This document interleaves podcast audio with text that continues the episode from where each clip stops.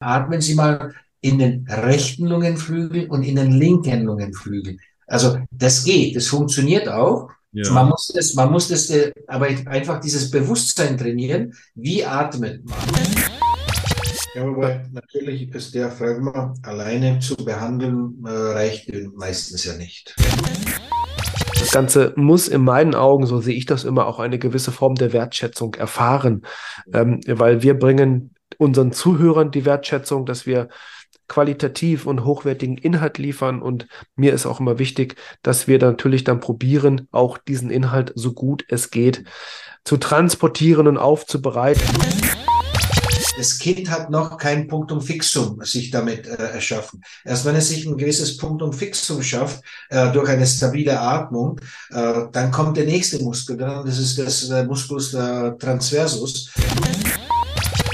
Du, weißt so meine Arbeitsweise, dass ich für die Behandlung des Zwerchfells das Licht nehme.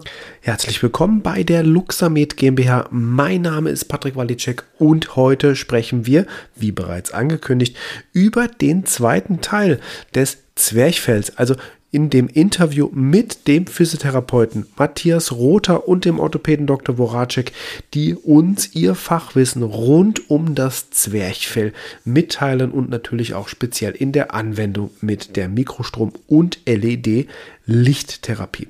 Ich freue mich sehr, die beiden im Interview gehabt zu haben. Ich hatte ja beide einzeln schon des Öfteren in meinem Podcast, Interviews, in meinen Beiträgen und natürlich auch in meinen Seminaren, wenn es darum geht, wie kann man Mikrostrom wirklich gezielt und nicht am Symptom, sondern am System tatsächlich am Patienten einsetzen, also das Ganze eben auch wissenschaftlich entsprechend fundiert. Ja, aber dazu jetzt genug. Heute geht es um den zweiten Teil des Zwerchfells. Wenn Sie das noch nicht gehört haben, also den ersten Teil noch nicht gehört haben, gehen Sie auf jeden Fall einen Teil zurück, hören sich zuerst den ersten Teil an und natürlich folgen Sie uns auf Podcasts, wie Sie auf Spotify, Apple Podcasts, Amazon Music, dieser und so weiter zur Verfügung gestellt werden. So, nun geht's aber direkt los. Ich wünsche Ihnen ganz viel Spaß eben mit dem zweiten Teil des Interviews.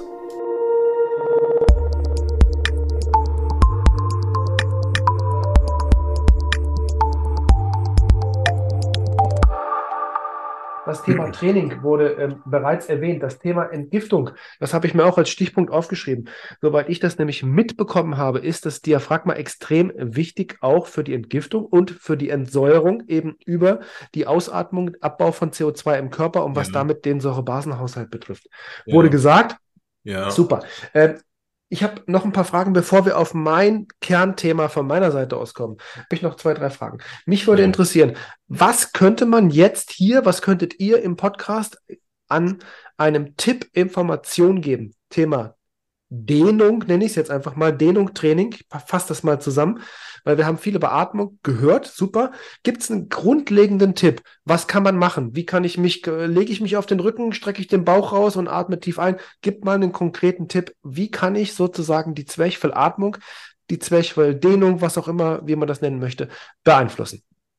Oh, Schwierig. Auf den Rücken legen und atmen, weiß das ich war, nicht. Das war jetzt, das war, das war ein ironischer, das war ja, ein ja, ironischer Anreiz äh, für eine Idee. Ich, also ich, ich sage den Leuten, äh, äh, wenn ich, wenn ich beginnen kann, legen Sie sich auf den Rücken, ja. nehmen Sie Ihre Hände von rechts und links gegen den Brustkorb okay. und schauen Sie und probieren Sie mal dort gegen Ihre Hände einzuatmen.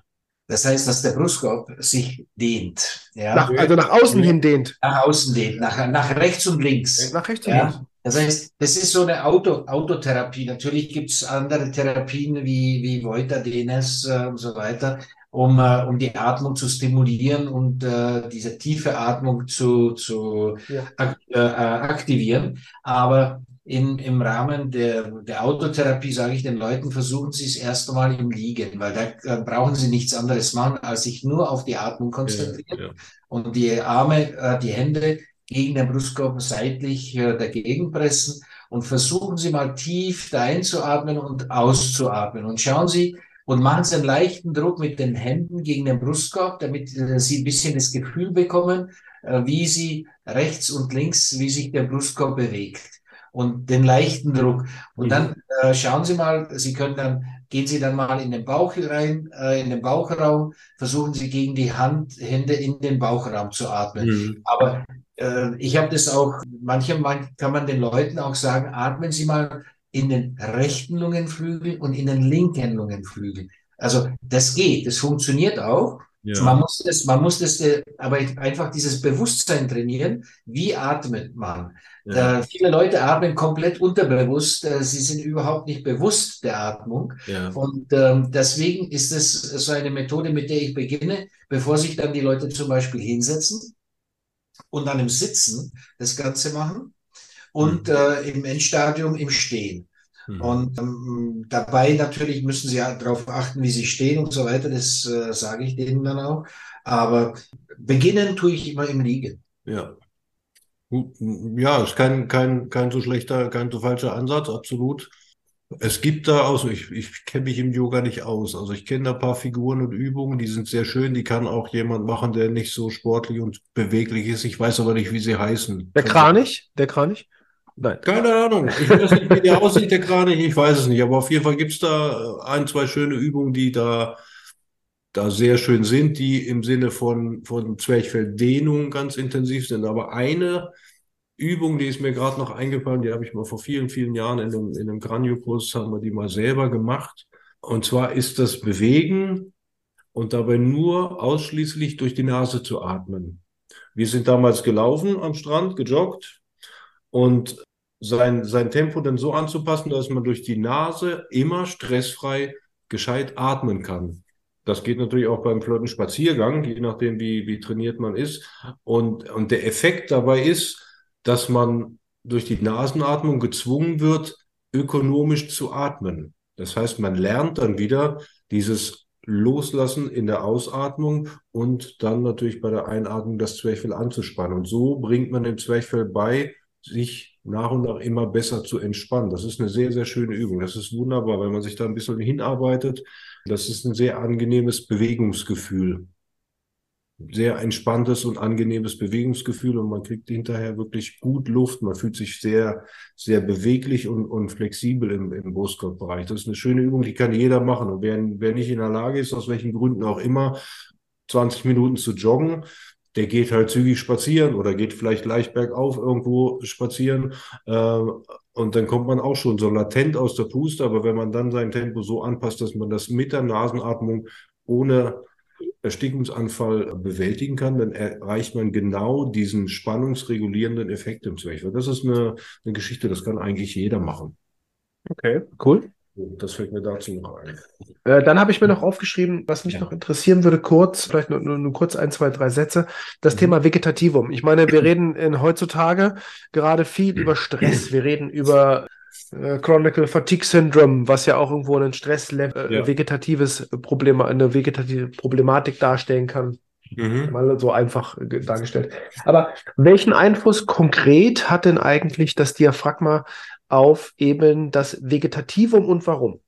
Das ist durch die Anatomie bedingt. Im, im, im Brustwirbelsäulenbereich haben wir im Grenzstrang die vegetativen Nervenfaser, Nervenknoten hinterlegt, die die Organe innervieren und steuern.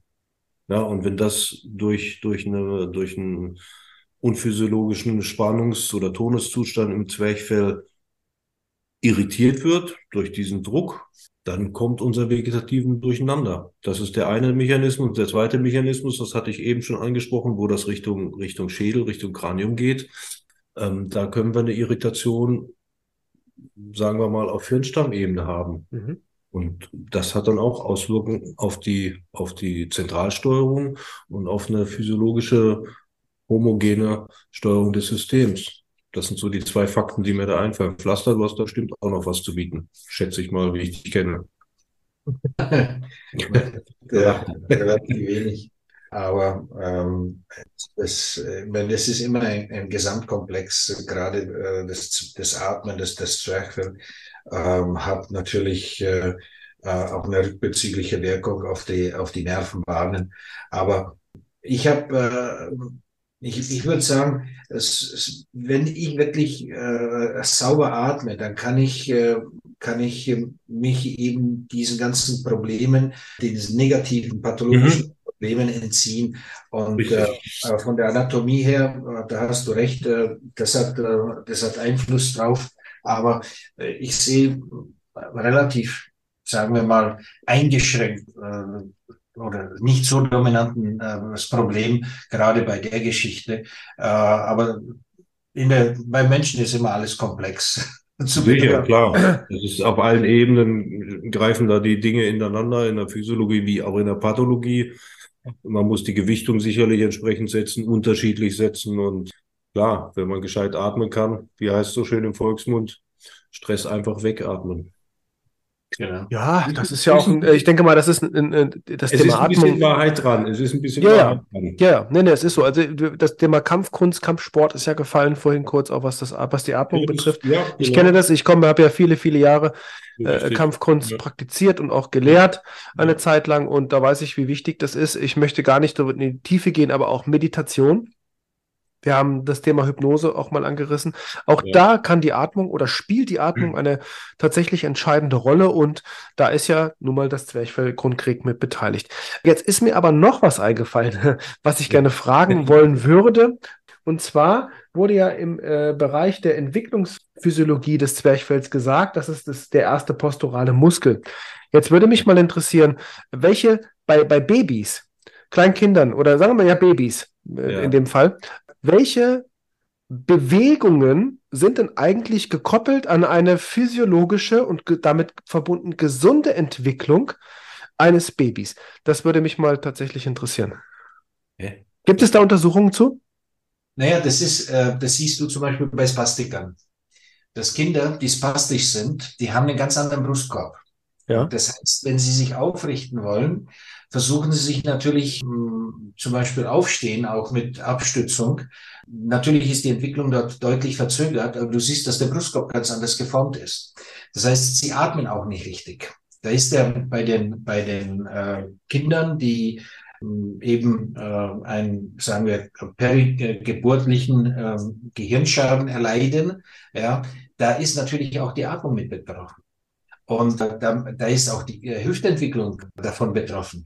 Die Wirbelsäule steht anders. Und zwangsläufig auch ist die Atmung dadurch falsch. Das heißt, wenn du bei diesen hm, Therapien anfängst, zum Beispiel bei diesen Patienten, ich bezüge mich wieder wie auf uns weiter zurück, dann äh, bringst du die äh, Kinder in eine gewisse Position, um eine gewisse, erstmal verändert sich bei ihnen die Atmung. Du siehst, die Kinder fangen an, etwas tiefer zu atmen. Ja, du siehst, dass sich die Atmung verändert und dann kommt die Aktivation der Muskulatur nachträglich erst. Ja, aber immer fängt erst die Atmung an. Das heißt, in der Therapie, gerade bei den spastischen Kindern, ist ganz wichtig, bevor du diese Reflexbewegung auslöst, äh, in, äh, in der Liegenposition auf dem Bauch, äh, in der Seitenlage. Aber immer fängst du, merkst du sofort, die Atmung verändert sich. Mhm. Und äh, wenn wir, wir haben ja darüber genug äh, Videos und, und Studien gemacht. Ein Freund von mir, äh, der Pavel Kolatsch in Prag, der, der ist ja diesbezüglich sehr, sehr, ja, äh, sagen wir mal, entwickelt. Der hat das Ganze analysiert und der hat äh, an den Videos, die er da immer präsentiert, das sieht man schön, wie dieser Brustkorb ganz anders bei diesen plastischen Kindern steht. Und es ist auch so, dass äh, wenn du nicht richtig atmen kannst, äh, ist deine motorische Entwicklung äh, ganz anders. Ja. Mhm. Du, das war nicht, das war, das war so, wo meine, Entschuldigung, ich wollte dich unterbrechen. Es war so, wo meine Frage so leicht hinzielte. Du hast über die spastischen Kinder gesprochen. Okay, das sind ja, irgendwann mal, ist ja ein pathologischer Zustand auf der einen Seite. Aber kann man tatsächlich aus bestimmten Bewegungsmustern von Babys, Kleinkindern äh, schließen, dass eventuelle Prädispositionen daraus entstehen können. Du siehst die Verzögerung der Entwicklung, weil du okay. weißt ja zum Beispiel, du hast, äh, ein Kind wird geboren, in der sechsten Woche muss das Kind ungefähr das machen. Ah, okay. Äh, dann weißt du, im, im, dritten Monat muss das Kind das machen, im sechsten Monat muss das Kind das machen, im neunten Monat und so weiter. Das heißt, es gibt Stufen und ähm, hier ist natürlich das, die, die Atmung, an die muss man sich hm, immer orientieren, an der Atmung, mhm. weil wenn man sieht schon, dass das Kind zum Beispiel im, in der sechsten Woche, wo, wo es diese unkoordinierten Bewegungen hat, da liegt es auf dem Boden, äh, auf dem mhm. Rücken und äh, mhm. hat praktisch äh, nur diese unkoordinierten Bewegungen. Da funktioniert zwar die Atmung, aber das Kind hat noch kein Punktum fixum sich damit äh, erschaffen. Erst wenn es sich ein gewisses Punktum fixum schafft, äh, durch eine stabile Atmung, äh, dann kommt der nächste Muskel dran. Das ist das der Musculus der transversus, der als der zweite Muskel im Endeffekt bei dem Kind anfängt zu arbeiten und dadurch ihm praktisch in der Bauchlage erlaubt, zum Beispiel einen gewissen Widerstand gegen den Boden zu, äh, äh, gegen den, äh, äh, die Liegefläche aufzurichten und praktisch kann erst anfangen, seinen Kopf äh, zumindest rechts oder links zu drehen. Ja, okay. bevor es natürlich mhm. nach oben geht. Mhm. Aber wenn das Kind dort schlecht arbeitet, also die Atmung wenn schlecht ist, dann kann das Kind diese Funktion viel später erreichen oder gar nicht. Ja. Mhm. ja. Äh, deswegen kann man bei diesen Kindern, die eben diesen äh, perigeburtlichen Schaden äh, erleiden, da sollte man äh, ganz früh anfangen, mit denen äh, zu arbeiten, zu therapieren, damit man gerade in, in, der, in der Entwicklung äh, diese Verzögerung, die sonst eintritt, deutlich verkürzen kann. Setzt ihr denn da Pflaster, setzt ihr da, setzt ähm, der Fabel da auch viel am Nacken an? Als, als Vorbehandlung? Ja, da musst du, da also musst wenn, du schauen, wenn wir die, die Innovation nehmen, das ist ja von C4, Nervus phrenicus, die Innovation des. Du untersuchst dir das Kind, ob das irgendwo Blockaden hat. Oft haben sie auch noch kraniale Blockaden oder sowas. Das ja. heißt, ähm, ich habe äh, oftmals schon kleine Kinder auch deblockiert und sich äh, sind die in der motorischen Entwicklung äh, nach oben geschossen. Mhm, mh. Aber ja, das ist, wie gesagt, äh, diese, diese Kombination in der Entwicklung, da muss man wirklich, äh, da muss man wirklich dran arbeiten und, mhm. äh, und, und sich bewusst sein. Und der Physiotherapeut, der zum Beispiel Voiter oder DNS macht oder Bobat macht, der äh, achtet eben auf solche Sachen. Gut. Okay. Das ist ähm, ziemlich spannend. Also da, das mehr konnte ich jetzt gar nicht mitschreiben. Aber das ist auch nicht so relevant. Was jetzt nochmal mich abschließend interessieren würde, wir sind ja, oder ich bin ja ein ja, Hersteller, Entwickler von medizinischen äh, Produkten, also von Mikrostromgeräten ganz konkret, die halt im medizinischen Kontext eben im Rahmen der medizinischen Zulassung für den Bereich physiotherapeutisch, chronisch akute Schmerztherapie und auch neurologischen Beschwerden eingesetzt werden können dürfen. Jetzt würde mich natürlich interessieren, wie und ihr seid ja nun wirklich äh, lange, lange, lange Jahre Anwender eben der Mikrostromtherapie. Mhm. Was kann denn die Mikrostromtherapie konkret bezogen auf das Diaphragma eigentlich machen und natürlich auch die Lichttherapie?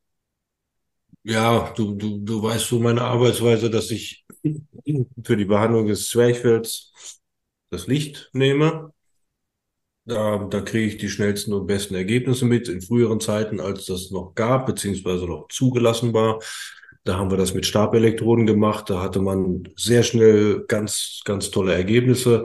Mit Klebeelektroden jetzt nur gezielt das Zwerchfell zu behandeln, das, das mache ich eigentlich nicht. Das habe ich in, in, vor Ewigkeiten mal probiert und getestet, um mal zu schauen, was da kommt da für ein Ergebnis. Das, es kommt ein Ergebnis natürlich, keine Frage, aber das dauert mir zu lange. Und für mich ist das äh, eingebettet in eine, in, in, in eine manuelle Behandlung im weitesten Sinne. Und das heißt, da brauche ich relativ schnell innerhalb von, von ein, zwei, drei Minuten ein, äh, ein Ergebnis, dass ich in meiner Behandlungskaskade vorankommen kann. Und da ist jetzt aktuell bei den euren aktuell äh, ähm, äh, auf dem Markt befindlichen Geräten sind die Lichtköpfe das Mittel der Wahl und da kann man das sehr gut anbehandeln, vorbehandeln, um dann manuell da noch ein bisschen nachzuarbeiten. Da kommt man mehr dann in die Tiefe, wenn man das mit Licht vorbehandelt. Das ist für mich äh, ein fast fantastisches Arbeitsmedium. Da komme ich gut mit voran und das ist ja einfach okay. Sehr gut. Ja. Ja, wobei natürlich ist der Fragma alleine zu behandeln, äh, reicht meistens ja nicht. Ja, das ist eh klar. Ja, das, äh, das ist, ja. Ja, ja, äh, das ist wegen, äh, zwar natürlich kann jemand Spasmus haben in einem Muskel, aber alleine nur das Diaphragma zu behandeln, ist fast unsinnig. Und deswegen muss man das natürlich eher systemisch behandeln, Richtig, äh, ja, ja. in einer systemischen Anlage. Das auch besser. Natürlich kann man sich manchmal mit einem oder anderen Kanal mal helfen, wenn man den zur äh, Verfügung hat, mhm. äh, das äh, noch anzulegen. Aber man, man, muss sich, man muss sich die Wirbelsäule grundsätzlich mal anschauen. Äh, und wenn die, wenn die Wirbelsäule, sagen wir mal, gut funktioniert, da hat man schon erstmal gute Voraussetzung äh, mhm. für die gute Atmung. Aber oft ist eben die Dysfunktion der, wenn es nicht spastisch bedingt ist, äh, dann ist äh, die Atmung beziehungsweise eingeschränkte Atmung oder Zwerchfellfunktion ein Ausdruck von anderen Pathologien, die sonst im Körper sind. Und mhm. es ist selten eine primäre Pathologie, es sei denn, man hat eine Hernie ja, äh, im, im Diaphragma, was natürlich auch die Funktion äh, einschränken kann. Aber äh, sonst, äh, sonst ist es oftmals ein Ausdruck von anderen Problemen und dann muss man das im Gesamtkontext sehen bei dem Patienten. Ja, ja, ganz klar. Ja, ganz perfekt. Klar. Ja. Perfekt. Also ich bin, was meine Notizen betrifft, quasi am Ende angelangt. Nicht nur, dass ich alle meine Papiere, die ich mir hergelegt habe, vollgeschrieben habe, ne, sondern auch was die grundlegenden Fragen sind, die, glaube ich, viele interessieren. Ich habe das gesehen, wir hatten kürzlich einen Podcast gemacht, Matthias, wir beide, über mhm. den Musculus peri äh, piriformis. Die Downloadraten und Abonnentenzahlen sind dort tatsächlich durch die Decke gegangen und dadurch haben wir, oder hatte ich die Idee auch zu sagen, naja, lass uns doch mal das Thema der ja spezifischen Muskeln. Ein Freund von mir, der Burkhard Hock, der die Hock-Schmerztherapie viele Jahre unterrichtet, der nennt, er hat seine spezifischen Muskeln die sieben Zwerge genannt und Schneewittchen. Es gibt den mhm. Schneewittchen-Muskel und es gibt die sieben Zwerge, also die sieben dazugehörigen Muskeln. Ein sehr, sehr, sehr interessantes Konzept. Und ich dachte mir halt, naja, das ist ja wirklich cool, wenn ich sehe, wie das mit dem Piriformis geklappt hat. Deswegen ja heute der Podcast mhm. und auch daher Dr. Voracek mit dabei, der sich ja, was gerade diese ja, Entwicklungs- Physiologie und diese ganzen Dinge und Studien ja. betrifft, sehr, sehr gut auskennt. Deswegen äh, fand ich das wirklich, wirklich sehr, sehr mit Inhalt gefüllt, mit sehr viel Inhalt gefüllt. Ich habe noch keine Ahnung, wie ich das, äh, wie ich das transportieren werde, das ganze Wissen, ob in einer Episode, ich glaube nicht. Ich glaube, es werden zwei Episoden werden, weil es einfach ja. zu viel Content ist, zu viel Inhalt und das Ganze muss in meinen Augen, so sehe ich das immer, auch eine gewisse Form der Wertschätzung erfahren, ähm, weil wir bringen unseren Zuhörern die Wertschätzung, dass wir qualitativ und hochwertigen Inhalt liefern. Und mir ist auch immer wichtig, dass wir natürlich dann probieren, auch diesen Inhalt so gut es geht zu transportieren und aufzubereiten, weil ich glaube, das sind immer zwei Dinge, die miteinander sehr, sehr stark ja verheiratet sind. Das Wissen kann super sein, ist es schlecht transportiert, ähm, dann ja, kommt es einfach nicht so rüber, mhm. wie es sein kann. Du wolltest noch was sagen, Matthias? Ja, ich habe, das hatten wir ja bei dem letzten Podcast über den Piriformis, da hatte ich das ja auch angemerkt, wenn ich das richtig erinnere, dass es immer schwierig ist, äh, sich auf einen Muskel zu konzentrieren. Ja. Ja. Das ist immer nur ein kleines Schlüsselloch, wo ja. man mal so ein, zwei Leckerchen dahin schmeißt, nicht um irgendjemand anzufüttern, sondern einfach nur um mal vielleicht ja. Themen, äh, da zu transportieren, äh, woran man denken könnte oder sollte. Es ist halt immer ein ganzes Netz, das hat ja der Pflaster gerade schon gesagt. Rein sich auf jetzt aktuell heute das Zwerchfell bei der Behandlung zu beschränken, das ist, ähm, das ist viel zu wenig ja. und macht bedingten Sinn. Man muss das immer eingebettet in eine Gesamtproblematik ja betrachten. Ist, das haben wir ja jetzt in der halben, weiß ich nicht, halben Stunde. Aber das Zwerchfell, das Zwerchfell, die Diagnostik des Zwerchfells der Funktion ist relativ ja. leicht abzulesen. Du siehst schon von der Anatomie her, wenn der Patient steht oder liegt, äh, wie atmet er. Das Sicher. heißt, kannst, du hast, äh, das Zwerchfell ist ein äh, sehr, sehr wichtiger Punkt in, in der Diagnostik und natürlich dann in der Behandlung. Und relativ gut, gut von außen diagnostizierbar, ohne dass du ein direkten Gerät brauchst dazu. Richtig, richtig. Man muss es sehen und man muss die Schlüsse daraus ziehen können. Das genau. ist der große Blick. Ja. Nein, aber ich denke, das ist ja auch durch den ganzen Inhalt, durch das, äh, hatte ich ja auch in meinem aktuellen ja. Buch, habe ich das ja auch klar beschrieben, dass es nicht darum geht, einzelne Betrachtungen zu machen. Da habe ich ja auch die Reflexmuskeln, auch das Diaphragma genau. speziell mit aufgeführt. Es geht ja nicht darum, eine einzelne Betrachtung zu machen, sondern es geht ja, vorhin ist auch der Satz gefallen von der Sekundär- und Primärverletzung, eben diese Betrachtung herzuleiten, die Pathogenese ja. im Auge zu behalten. Und da sind natürlich viele, viele, viele, viele Schlüsselpunkte mhm. wichtig, die eben Ärzte und Therapeuten durchaus, ja. ja betrachten dürfen. Dinge, wenn man, wenn man irgendwo hängen bleibt in seiner Therapie und nicht weiterkommt, dann an, zum Beispiel an sowas dann mal zu denken, mal gucken, vielleicht ist die, die letztendliche Befreiung einer Beweglichkeit in, in welcher Struktur auch immer vielleicht wird die ja vom Zwerchfell noch festgehalten. Das hat man so manches Mal, ähm, beobachte ich immer wieder oder in unseren Seminaren, die wir veranstalten, kommt das auch immer wieder raus. Das haben, das hat mancher dann einfach nicht auf dem Schirm. Ja, ja, sagt, genau. gut, dann gehe ich mal Ja. ans Zwerchfell und dann Ja. hier da ist Ja, die ja, richtig. frei oder das Genau. Frei, ja. Das, Genau. ähm, Ich weiß nicht, so- ob ich, ob, ob ich äh, dir was zeigen kann oder hier. Ich habe hier ein Video von einem Kind eben mit einer zerebralen äh, Parese. Und da sieht man, äh, wie sich das Kind bewegt und da sieht Ja. man auch, wie es atmet. Da hat, äh, äh, wie das auch, wie das Zwerchfell steht und wie die Atmung. Da, Du äh, kannst, du kannst auf Bildschirm freigeben klicken. Und dann sieht man, äh, Okay. dann sieht man hier dieses Video, dieses kleine Kind. Äh, und äh, man, äh, auf der linken Seite sehen wir ein physiologisches Kind. Ja. Äh, da sehen wir, das Kind äh, sich physiologisch bewegt, ähm, wie, wie das auch äh, anders kriecht. Äh, und da sieht man auch, dass der Brustkorb normal entwickelt ist. Man sieht, wenn er, wenn er sich jetzt aufstellt, das Kind, dass wie, äh, wie diese Bauchmuskulatur sich einschaltet. Ja, man sieht ja. diese Stabilität. Und wenn man sich dann das Kind anschaut, das hier im Endeffekt spastisch ist, dann sieht man schon hier an dem Brustkorb, hier arbeitet die Bauchmuskulatur überhaupt nicht.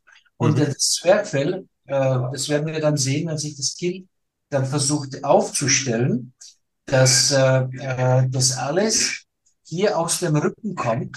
Jetzt kommt, jetzt versucht das Kind, sie, man sieht hier, siehst du das, diese Instabilität hier? Mhm. Ja. Und das Kind aber kann gar nicht atmen.